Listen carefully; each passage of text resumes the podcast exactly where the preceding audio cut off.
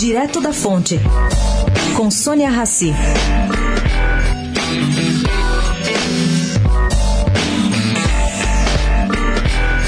Gente, pegou mal entre as lideranças do PCdoB e do PDT a ausência de Fernando Haddad no ato inaugural do movimento Direito Já, Fórum pela Democracia, que reuniu representantes de 16 partidos de oposição a Jair Bolsonaro segunda-feira.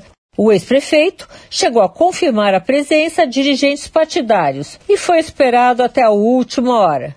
Simplesmente não apareceu. Fontes petistas admitem que o partido fez forte pressão para que ele não fosse. O motivo é: a sigla não interessa dividir protagonismo na oposição e ela não abre mão da bandeira Lula livre na linha de frente do movimento.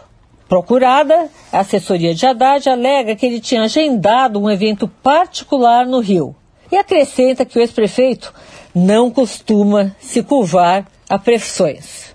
Sônia Raci, direto da fonte para a Rádio Eldorado.